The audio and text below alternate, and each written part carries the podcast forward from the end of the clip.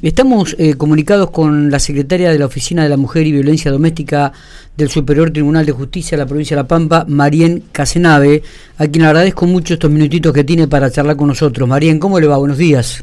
Hola, buen día, ¿cómo están? Muchas gracias a ustedes. Bueno, por favor, usted sabe que estaba leyendo algunas declaraciones que te había hecho en medio de la capital provincial de Santa Rosa.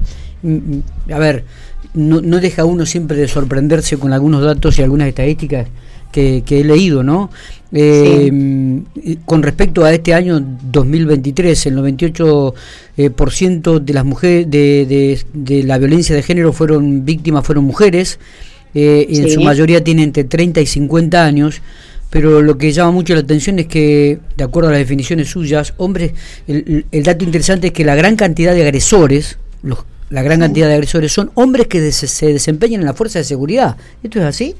Eso es un dato que relevamos. Nosotros tenemos instalado un programa que nos dio la Corte Suprema de Justicia de la Nación, porque somos réplica de, la OVE de la Corte. Eh, y en ese programa podemos hacer datos estadísticos, cruzar datos estadísticos. Y haciendo ese relevamiento, donde trabajaban eh, los victimarios, cargando, obviamente siempre hay que cargar muy bien los datos, como corresponde, pero haciendo ese cruce nos encontramos con que las fuerzas de seguridad eh, son uno de los que mayores este, plaza los victimarios tiene, por así decirlo. Eh, el tema es la aportación de armas, obviamente, lo que genera la inseguridad para nosotros y el, indicador de riesgo, por eso se, releva ese dato, ¿no? Donde trabaja la persona. Inclusive, hasta podemos incluir eh, lugares como Prosegur, que son lugares que son privados, pero no obstante la aportación de armas está permitida.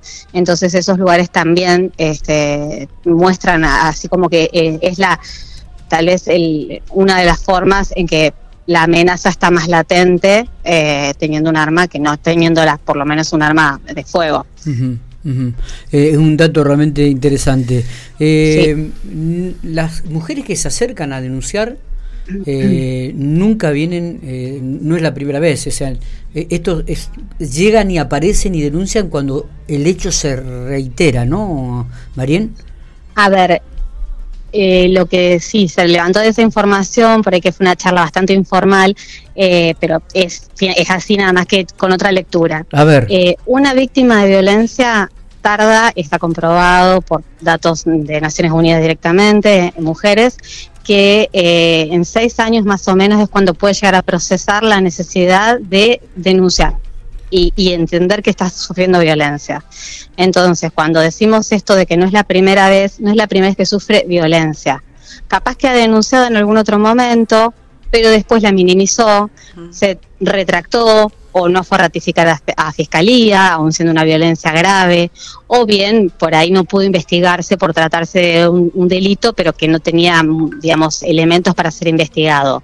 Entonces eso hace que cuando llegan a la oficina eh, y no, no es que se presentan solamente en forma espontánea, eh, las envían desde Defensoría, a través de la unidad este, de atención primaria de la, de, Fiscalía, bien digo, la UAP, del Ministerio Público, Fiscal, eh, o de la Unidad Funcional de Género. Cuando llegan ahí, a veces el, el hecho por el que vienen es el, lo último que pasó, que a veces es un hecho muy mínimo y sin minimizar nada, pero es, por ejemplo, una cachetada eh, sin minimizar la cachetada, pero a este, cuando empieza el relato histórico, ahí es cuando levantamos este dato de que no es la primera vez que sufre violencia, sino que viene sufriendo desde hace muchos años y mucho peores eh, los tipos y o modalidades de violencia, que a veces son domésticas, otras veces también son domésticas y laborales, domésticas, laborales, institucionales, y dentro de, lo doméstico, que es lo que nosotros trabajamos, bueno, puede ser el padre, la madre, los hijos, la pareja,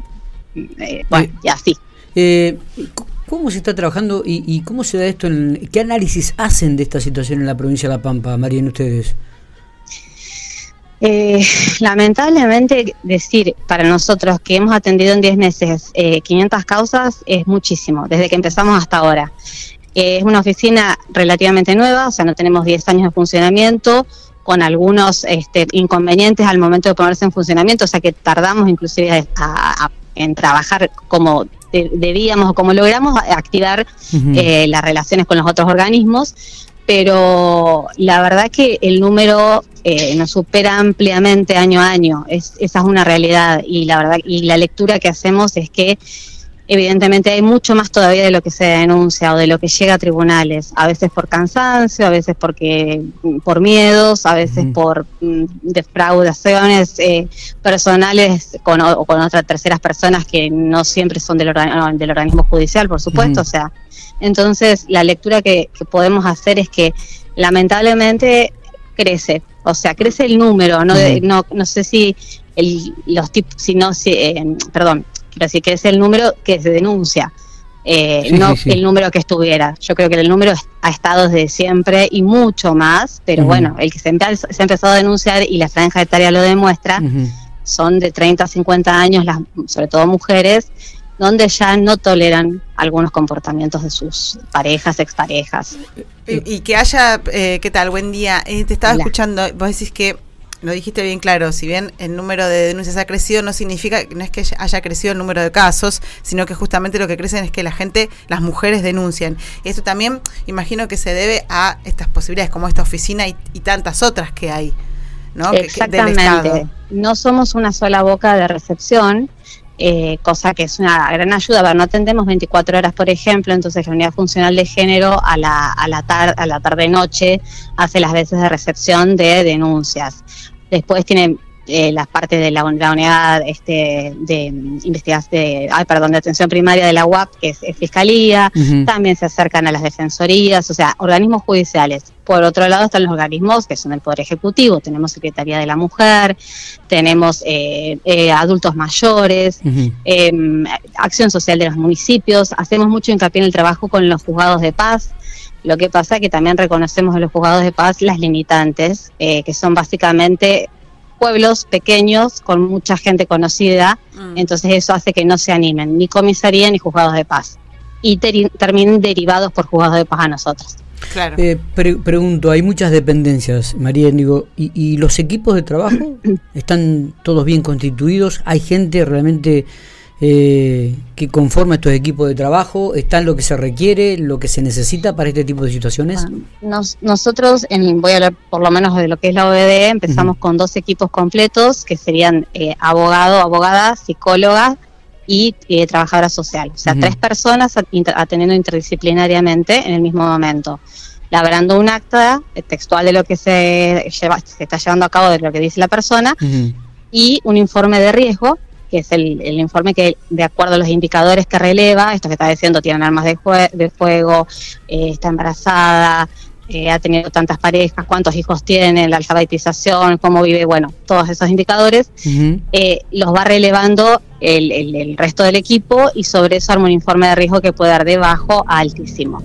en su momento, dos equipos eran, estaban más que bien en este momento dos equipos no nos alcanzan. Claro, y sí. La verdad es que no. y para abarcar toda la provincia no alcanza. Eh. Es, eh, y, de hecho hay otros equipos en otros lados, ¿eh? pero no, no alcanza en ningún lado porque la demanda es mucha y porque la escucha a la persona, por lo menos en, nuestra actividad y el formato que atendemos, que más o menos una hora y media lleva la atención, eh, tiene que ser empática, eh, con, digamos, la persona se angustia, a veces las hacemos virtuales también y eso no quita que la, persona no se angustie y, no pueda hablar más, son los tiempos de espera, son las miradas, eh, los gestos de la persona, o sea, tenemos que tener en cuenta un montón de cosas. Que no pasa por el tiempo. La realidad es esa, ¿no? pasa por, el tiempo, pasa por la atención, pasa por la empatía, pasa por la posibilidad de mm. que la mujer que llega a la oficina pueda tener un marco de contención y ser escuchada. Exacto, se sienta escuchada eh, con, con tres personas que además de escucharla, tratan de contenerla en un formato de interdisciplina, obviamente. Eh, no es que la tienen abrazando todo el tiempo, aunque a veces es necesario un abrazo, como no. Eh, también tenemos el espacio para los niños. De hecho, no tenemos nadie que cuide a los chicos por ahí pequeños y que las mamás no quieren que escuchen lo que está pasando o los papás, entonces van con nosotros a otro sector donde hay juguetes y bueno, nosotros mismos los entretenemos. Hacemos varias cosas, pero bueno, la idea es eh, darle a esa persona la posibilidad de explayarse en todo lo que tenga necesidad de expresarse. Eh, Marín, ¿cómo, ¿cómo están llevándose, este, cómo se están relacionando con la ley Olimpia, que es la ley de violencia digital, la ley Micaela, casi que diría que es obligatoria y que muchas de las empresas y, también de, eh, em, oficina del Estado y la, capacitación del personal. Digo, ¿esto cómo, cómo se están llevando a cabo? ¿Ustedes necesitan que la gente se actualice? ¿Necesitan que la gente lo haga? Bueno, eh, por ley Micaela, como, como bien dijiste, es obligatoria. Eh, el año que viene vamos a estar haciendo eh, una, volvemos a la presencialidad, porque la verdad que justo sale la obligatoriedad y empezó la pandemia, eso fue algo que nos, nos, cortó bastante la posibilidad de, la interacción entre compañeros, inclusive, ¿no? O sea, para todo lo que es Poder Judicial, pero bueno, la idea es llevar a cabo eh, capacitaciones en formato presencial de una determinada cantidad de personas y trabajar sobre temas determinados. Eh, por ejemplo, debida diligencia, tipos de violencia, eh, factores de riesgo, por poner algunos ejemplos. Em, la ley Olimpia, que pasa a formar parte, digamos, del articulado de la ley 26485, es algo que estamos incorporando y nos parece fantástica. De hecho, ya los juzgados de familia, por lo menos acá en Santa Rosa, venían incorporando dentro de las medidas de restricción de acercamiento y prohibición de contacto eh, todo lo que era la, obligación de abstenerse de em, poner, digamos, eh, eh, o, tomar algún tipo de imagen o de audio o de algún, algo, algo que la vinculara íntimamente con la persona a quien se le prohíbe el acercamiento y exponerla de esa forma, digamos, un poco de casi adelantándose a esto de la ley Olimpia. Eso se venía pues, este, dictando acá. Claro, la, la ley Olimpia, perdón, para digo para también eh, contar a la gente, la ley Olimpia incorpora el tema de la violencia digital. Claro. Exactamente, o sea, el, tema desde el contacto por los chats, de los, miles de formatos de chats que hay, porque nosotros podemos ir en chat comunes de WhatsApp, pero hay muchísimos formatos de vincularse, inclusive para la búsqueda de parejas, que eso también es algo que se usa mucho para después generar otros tipos de violencia. Eh, por ejemplo, el tema de, bueno, te puedo hablar de Facebook, Twitter, Instagram, eh, cualquier tipo de esos formatos, hasta un mail, o, eh, sea, cosas que, que, cualquier cosa que haga una, una denigración o, o, que haga la denigración de la persona que se siente víctima, este articulado permite que se amplíe la medida y se lo pueda este, al victimario intimar a que no realice ningún tipo de publicación. Está. Exacto. Eh, la última, digo, ¿cómo está el tema también? No sé si les compete a ustedes el tema de niñez, adolescencia, este, Marien.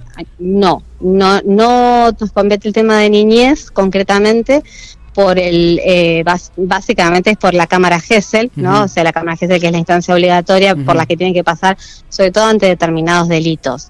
Sí mm, vienen relatos de terceras personas que pueden ser progenitores, progenitoras o, no sé, familiares, vecinos, alguna persona que viene a contar o relatar algo sobre la situación de un niño o niña que está viviendo o inclusive hasta, hasta una docente, más allá que hay un protocolo escolar. Em, entonces, en esos casos son relatos de terceras personas que tienen que ratificarse con otro formato, por eso siempre tiene que intervenir la autoridad de aplicación, que es niñez. Si tomamos relatos de adolescentes de 16 años para arriba, eh, inclusive a veces acompañadas por sus adultos, hace 15 años hemos tomado, con la, la, anuencia de su padre o madre o quien la acompañe, cuando la situación es grave eh, y no quiere ir a otro lado, sino tratamos de que vayan a los lugares que corresponden, ¿no? Está, perfecto. Eh, Marín, le agradezco muchísimo el, detalle y la, y la, charla que hemos tenido, eh, estos minutitos. por favor, estoy a disposición cuando necesiten. Muchas gracias a ustedes.